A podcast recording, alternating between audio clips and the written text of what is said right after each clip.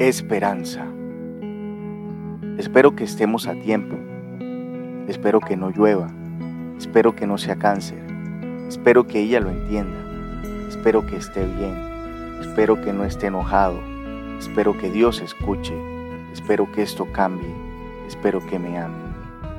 Desde las cosas más pequeñas hasta las preocupaciones más grandes, nuestras vidas están moldeadas, dirigidas, motivadas y frustradas por la esperanza. Todos esperan, todos enganchan su esperanza a algo o alguien, todos esperan que su esperanza se materialice. En los años anteriores al nacimiento de Cristo hubo un creciente sentimiento de desesperanza que embargó a las personas entre todos los pueblos del mundo. Mucha gente sintió que las antiguas religiones habían fracasado pero no había nada que les hiciera creer que vendrían días mejores. El pueblo de Israel, sin embargo, tenía esperanza. Anticiparon la venida del Mesías prometido. Simeón esperaba la consolación de Israel, como lo dice Lucas, la llegada del Redentor y el Rey de Israel.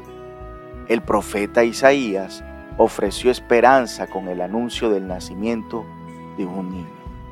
El Nuevo Testamento usa la palabra esperanza más de 80 veces. Es un libro de esperanza. Y esto lo hace Dios para enseñarnos que la esperanza no es una cosa, ni un lugar, ni una situación, ni una experiencia. La esperanza no es un optimismo basado en circunstancias positivas. La esperanza es una persona y su nombre es Jesús. El regalo de Dios de la salvación a través de Jesucristo proporcionó esperanza no solo para Israel, sino también para todos los pueblos gentiles. Dios es el Dios de la esperanza.